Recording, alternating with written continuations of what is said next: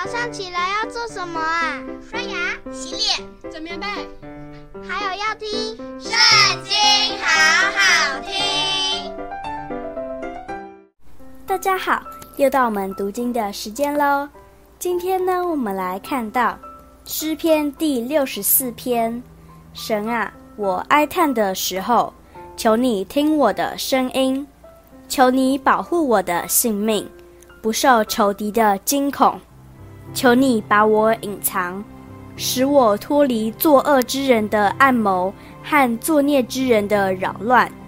他们磨舌如刀，发出苦毒的言语，好像比准了的箭，要在暗地射完全人。他们忽然射他，并不惧怕。他们彼此勉励，设下恶计。他们商量，暗设网罗，说。谁能看见？他们图谋奸恶，说我们是极力图谋的。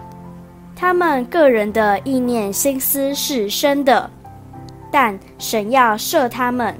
他们忽然被箭射伤，他们必然半跌，被自己的舌头所害。凡看见他们的，必都摇头。众人都要害怕，要传扬神的工作。并且明白他的作为，一人必因耶和华欢喜，并要投靠他。凡心里正直的人都要夸口。今天读经的时间就到这里结束喽，下次还要记得跟我们一起读圣经哦，拜拜。